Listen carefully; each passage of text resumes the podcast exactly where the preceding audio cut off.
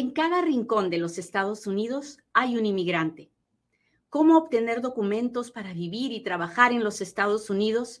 Es una pregunta con muchas respuestas. Yo soy Katia Quiroz, abogada de inmigración, y en Inmigrando con Katia encontrarás todas las respuestas. Resulta que hace muchos años se hizo la ley del ajuste cubano. ¿Y qué es esa ley? Pues es una ley que se creó para luchar en contra del comunismo y permitirle a todos nuestros hermanos cubanos que llegaban a los Estados Unidos la oportunidad de quedarse legalmente, de obtener algún tipo de refugio debido a la situación política que vive Cuba, que es un país comunista. Hasta ahí, eso la mayoría de nosotros lo sabemos, ¿verdad? ¿Qué dice mi gente de, Instagram? ¿Sí o no? Lo sabemos. Muy bien. Bueno, pues ah, nosotros teníamos una ley que era la de la ley de los pies, uh, pies mojados, que era que una vez que un, un inmigrante cubano tocaba suelo americano, ya no lo podías deportar, le tenías que permitir quedarse en los Estados Unidos y darle, le dabas un parol, un permiso de entrada, y al año podía pedir la residencia a través de la ley de ajuste cubano. Pues luego vino el presidente Obama y el presidente Obama dijo, no, saben que no puedo cambiar la ley porque esa sola la puede cambiar el Congreso, pero no voy a seguir dándole parol a las personas que eh, vengan porque quieren venir sin documentos legales Así que vamos a ya esa política de aceptar a todos los que tocan el suelo americano ya no va más. Entonces, en ese momento, nuestros hermanos cubanos que llegaban indocumentados tratando de cruzar la frontera empezaron a ser puestos en proceso de deportación como cualquier otro como cualquier otra persona de cualquier otro país, ¿no? Si llegas indocumentado a la frontera, aunque quieras pedir asilo, te van a poner en proceso de deportación y en proceso de deportación vas a poder ver a un juez de inmigración. El juez si te va a escuchar tu caso de asilo y si él quiere te lo da y si no quiere te deporta.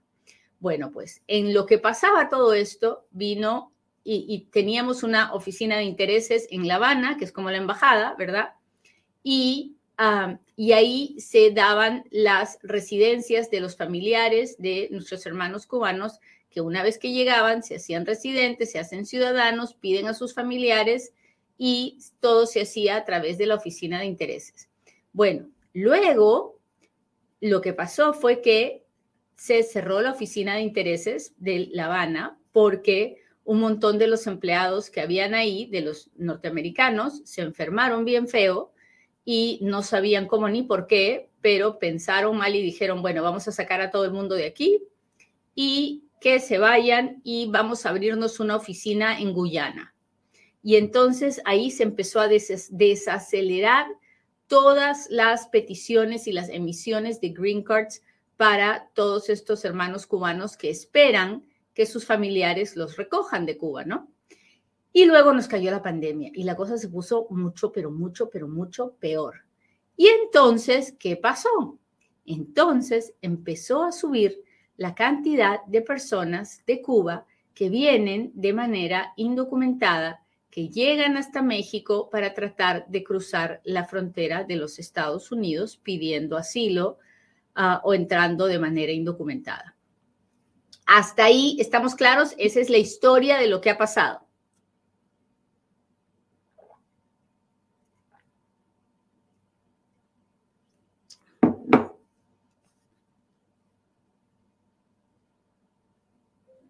Cuénteme si me está entendiendo, cuénteme si está conmigo, déjemelo saber, déjemelo saber. Si usted no me deja saber que está aquí, yo no, no puedo saber si me está entendiendo, si no me está entendiendo. Yo sé que a veces es difícil machucarle el botoncito, pero hoy día hágame el esfuerzo y machúquele el botón.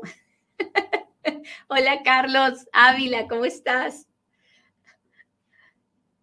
Cada vez que usted me, coopera, como, es, como digo yo, cada vez que usted me coopera, eh, el video se ve con más personas.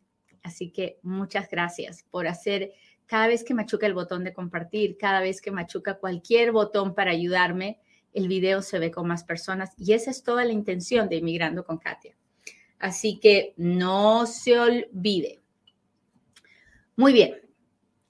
Estábamos en que se cerró la oficina de intereses de La Habana, abrieron la de Guyana, vino la pandemia, la de Guyana ah, funciona pero bien lentito, a paso de tortuga, y es un relajo porque hay que salir de Cuba, ir a la oficina, ir hasta Guyana, es, es, un, es un pan con mango.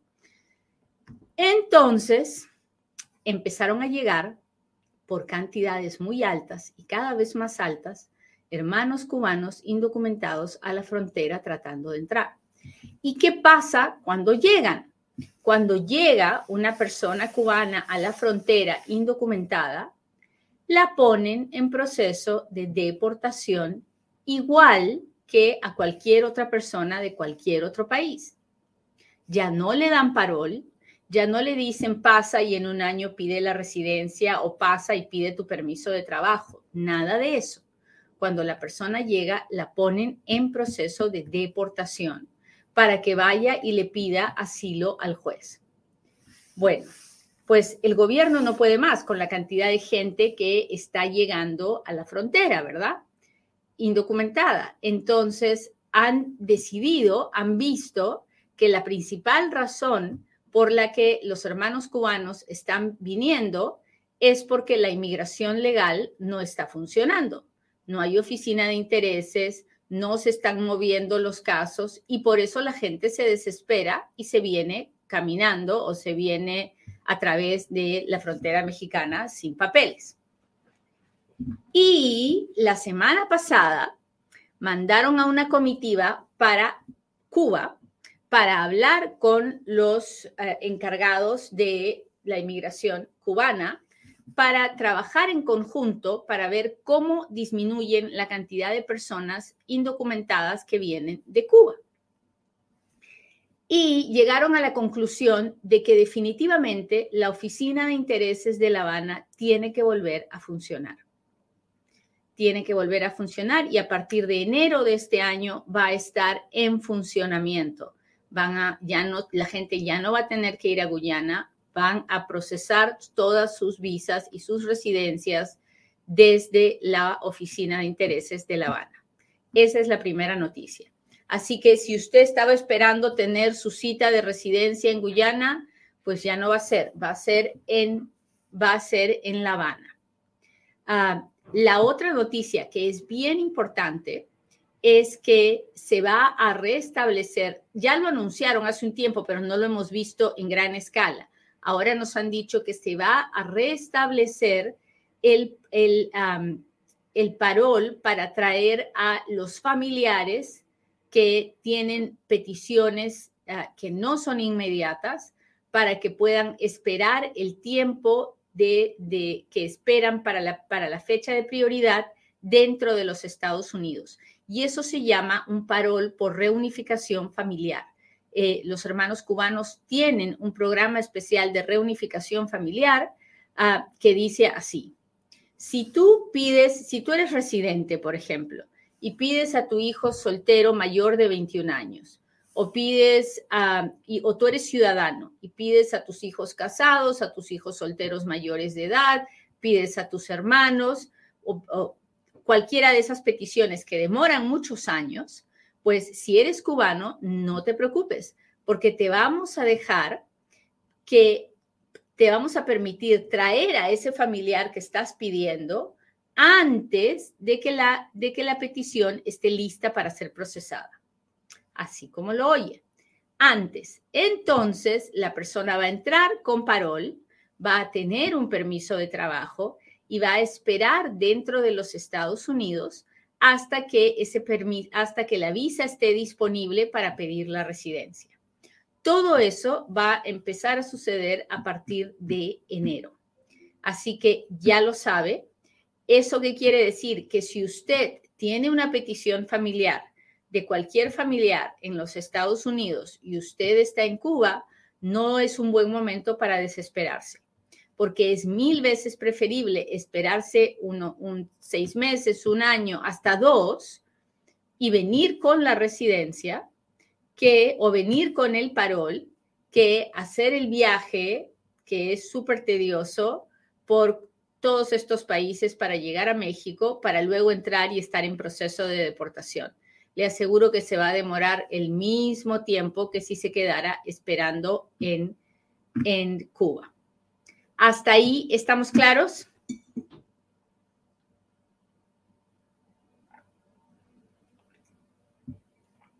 Déjeme, déjeme saber si estamos claros.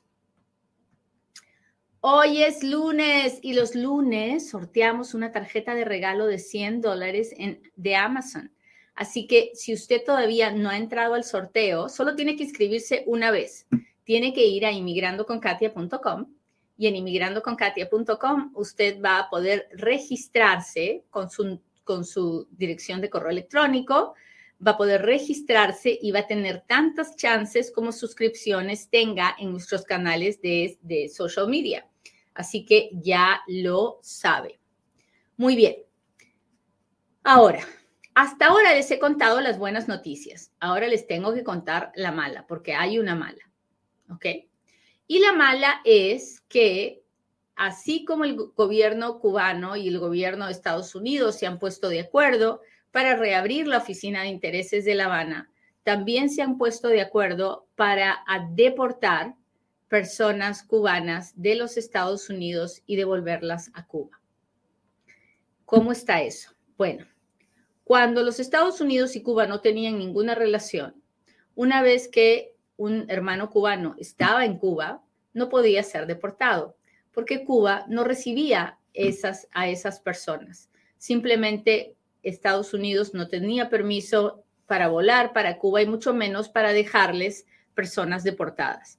Pues ahora el gobierno cubano ha aceptado recibir a las personas deportadas de los Estados Unidos.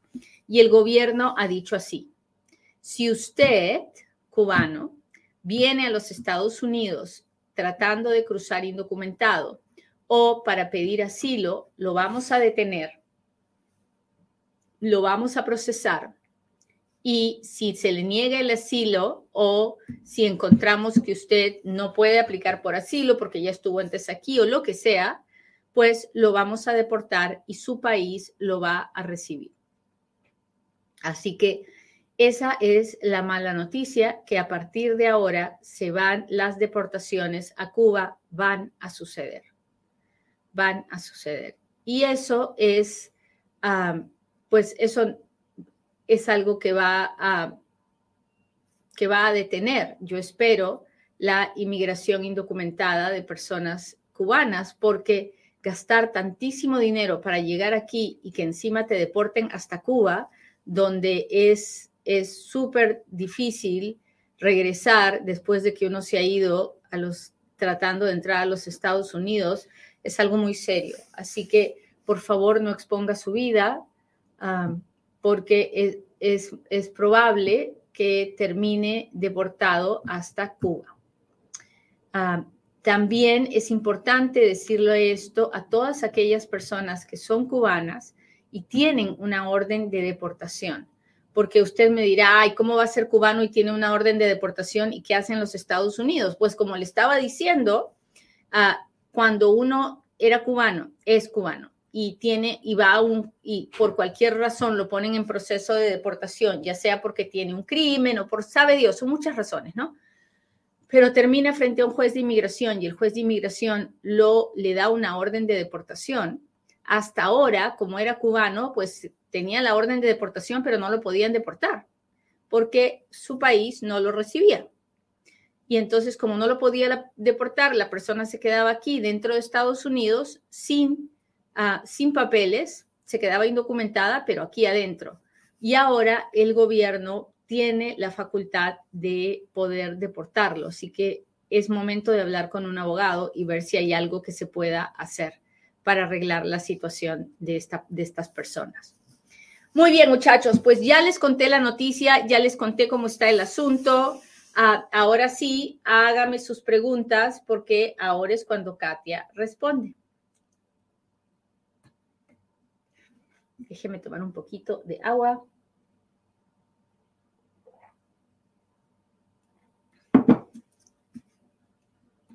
Déjeme ver.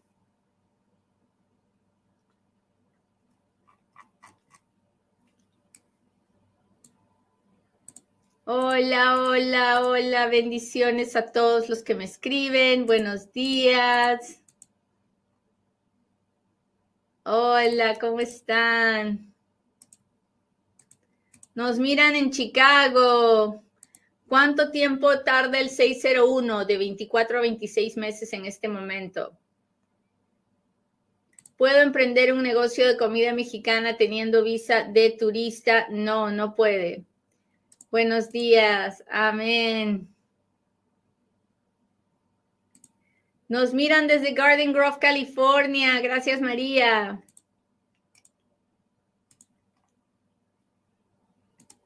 Al parecer, Estados Unidos va a aplicar el mismo proceso de negar asilo y que para entrar tengas un sponsor con requisitos casi imposibles. Ah, no, Karina, sería fabuloso que el gobierno hiciera lo mismo que está haciendo con Venezuela, con Cuba, pero no, no lo creo. Y, y, tengo que decirle, Karina, que el sponsor no necesita requisitos imposibles.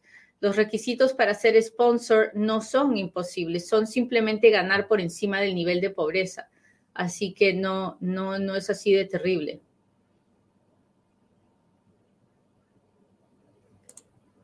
Muy bien.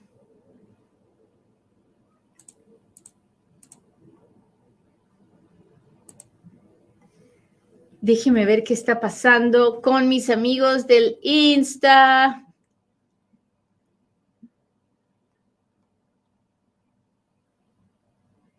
Hola, mi esposo tiene permiso de viaje, está limpio de todo su récord, entró con visa. ¿Es buena idea que pueda salir a México de visita con ese permiso de viaje? Ah, pues si tiene el advance parole, el permiso para viajar porque ya pidió su residencia, sí, no, si tiene una emergencia, es bueno salir, si puede salir con ese permiso.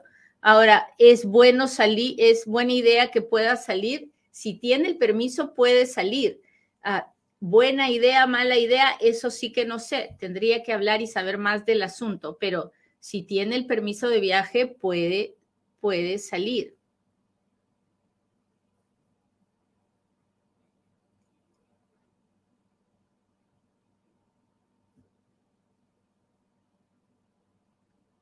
Hola, buenos días. Ivette dice, mi hija, es, hija de ciudadano americano, que es mi esposo. Ella ya tiene 19 años y no quiere hacerla ciudadana. Tenemos 22 años casados. Yo tampoco soy ciudadana, soy de Monterrey. Ayúdeme, por favor, ¿qué puedo hacer? Ivette, tiene que hablar con un abogado en persona porque Ahorita, por ejemplo, yo tendría que preguntarle si su esposo es ciudadano de nacimiento, ciudadano naturalizado, si era ciudadano cuando su hija nació y cuántos años había vivido él antes de que la hija naciera dentro de los Estados Unidos. Entonces, antes de poder decirle cualquier cosa, usted tiene que hablar en persona con un abogado porque hay muchas preguntas que tienen que ser respondidas. ¿Puedo aplicar para una visa humanitaria teniendo una aplicación por residencia? Ah, no, no, no, la visa humanitaria no tiene nada que ver con la aplicación de residencia. Si usted tiene una aplicación de residencia, usted tiene, eh, tiene un proceso para venir a vivir aquí. Si usted necesita un parol humanitario porque tiene una emergencia médica o algo así, eso es otra, uh, esa es otra cosa. Uh, pero depende de muchos factores. Usted también necesita hablar con un abogado en persona.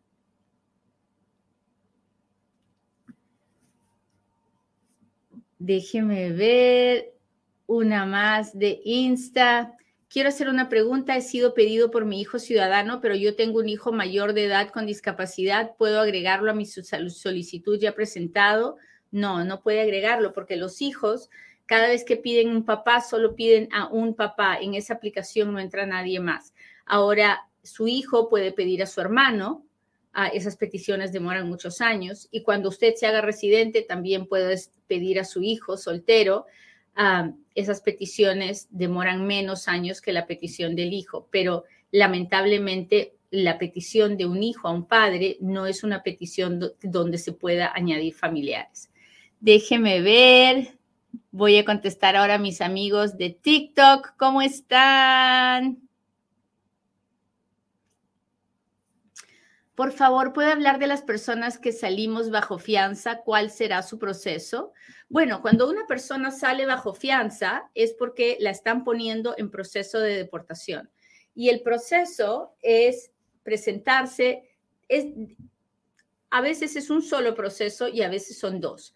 A veces es uno solo porque tiene que presentarse frente al juez, tiene que contratar un abogado que le ayude a defenderse, a ver si tiene alguna forma de pedir quedarse aquí y a veces también, aparte del proceso de deportación, tiene que ver a un, a, a, una, a un oficial de ICE, que es un proceso de supervisión para, para que ICE se asegure que usted no se va a escapar, ni se va a perder, ni va a desaparecer, para que no lo deporten. ¿En cuánto tiempo responden una apelación de asilo? Generalmente un año, un año y medio. Deberé empezar el proceso de los seis pasos estando en espera del 601A, esperando 28 meses. Mire, yo personalmente, a mí no me gusta empezar, y yo sé que demora más, pero a mí no me gusta empezar los 12 pasos porque no, si me niegan el perdón, por las puras empecé y, y por las puras avancé cuando voy a tener que volver a hacer el perdón por lo, porque me negaron. Así, yo prefiero hacer paso a paso las cosas. Ah, una pregunta, yo ya tengo residencia por mi hijo es militar, yo necesito el parol en place. No, si usted tiene residencia ya no necesita, ah, si usted ya tiene residencia, no necesita hacer parol in place, eso es para los que no tienen residencia.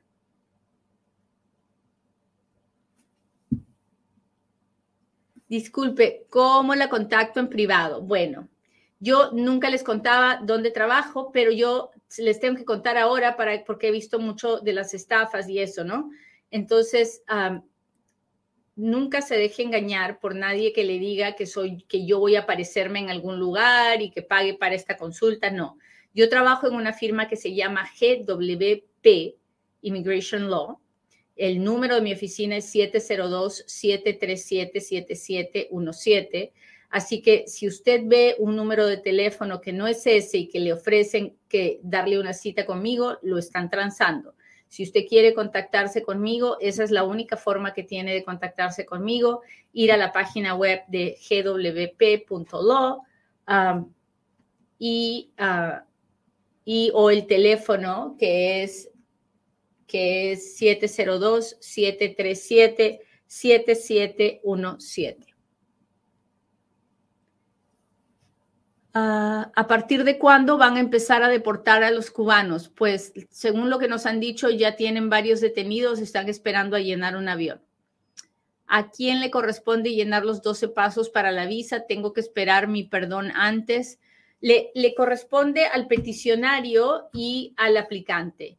Y yo sí espero, espero ah, a tener el perdón aprobado para continuar con el proceso.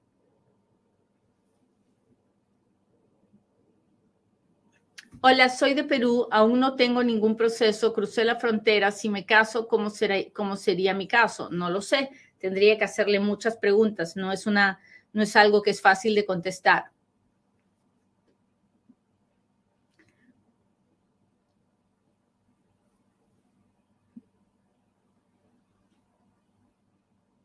Ya tengo asilo, hice las huellas y no tengo fecha de corte. Ah, no entiendo no puede tener el asilo si todavía no ha tenido la corte. Ya tiene una aplicación de asilo presentada, ya le han hecho las huellas, pero luego tiene que tener una cita, una entrevista ah, para determinar si le van a dar el asilo o no. Ah, buenos días, mataron a mi papá en México, mis hermanos pueden pedir asilo, no lo sé. Simplemente porque mataron a su papá en México no es una razón para pedir asilo. Sin embargo, si mataron a su papá en México y la forma en que lo mataron está directamente relacionada a una persecución contra sus hermanos por su raza, por su religión, por su nacionalidad, por su opinión política o porque son parte de un grupo especial y su gobierno no lo va a proteger, entonces tal vez pueden hacer un caso de asilo si es que tienen pruebas para eso. A ver, déjeme ver.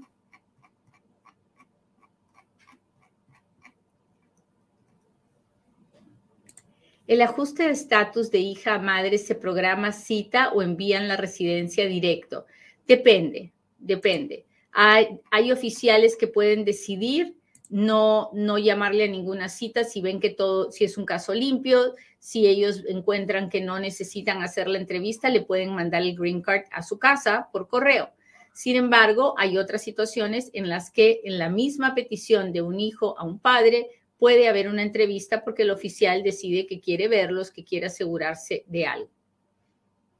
¿Cuánto tarda un proceso migratorio con un hijo en las Fuerzas Armadas? Ah, depende, depende de la ciudad en donde viva. Ah, generalmente dos a tres años.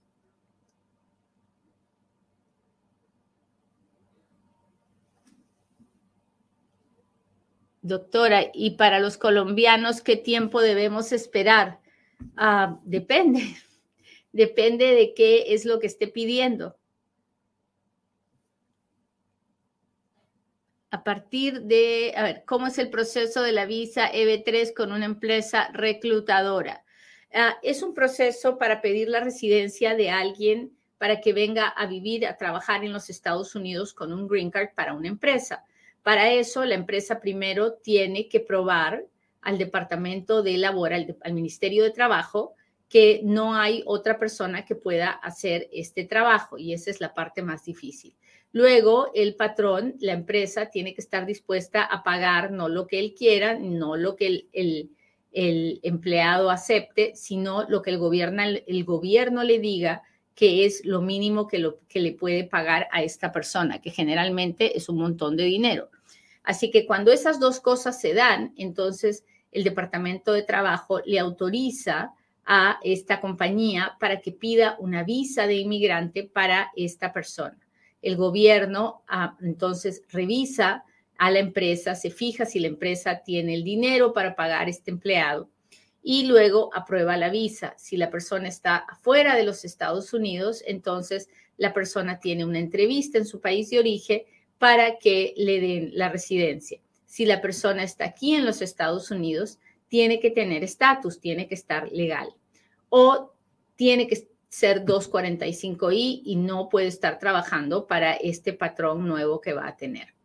Así que le hice una cápsula de lo que es la visa EB3. A ver, tengo TPS, quiero una visa, tengo negocio acá y en mi país, ¿es posible? No lo sé. Tendría que analizar muchas otras cosas antes de poder decirle si es posible o no. En algunos casos es posible, la mayoría no, porque la persona cuando obtiene el TPS ya estaba indocumentada, pero si cuando obtiene el TPS no estaba indocumentada, entonces sí es posible. Muy bien, muchachos, les agradezco mucho que me hayan acompañado hoy día. Espero que hayan aprendido mucho de la historia de cómo, de cómo es la legalización de cubanos en los Estados Unidos y cómo está cambiando. Así que no se olvide de compartir el programa y muchas gracias por acompañarme. Hasta la próxima en otro Inmigrando con Katia.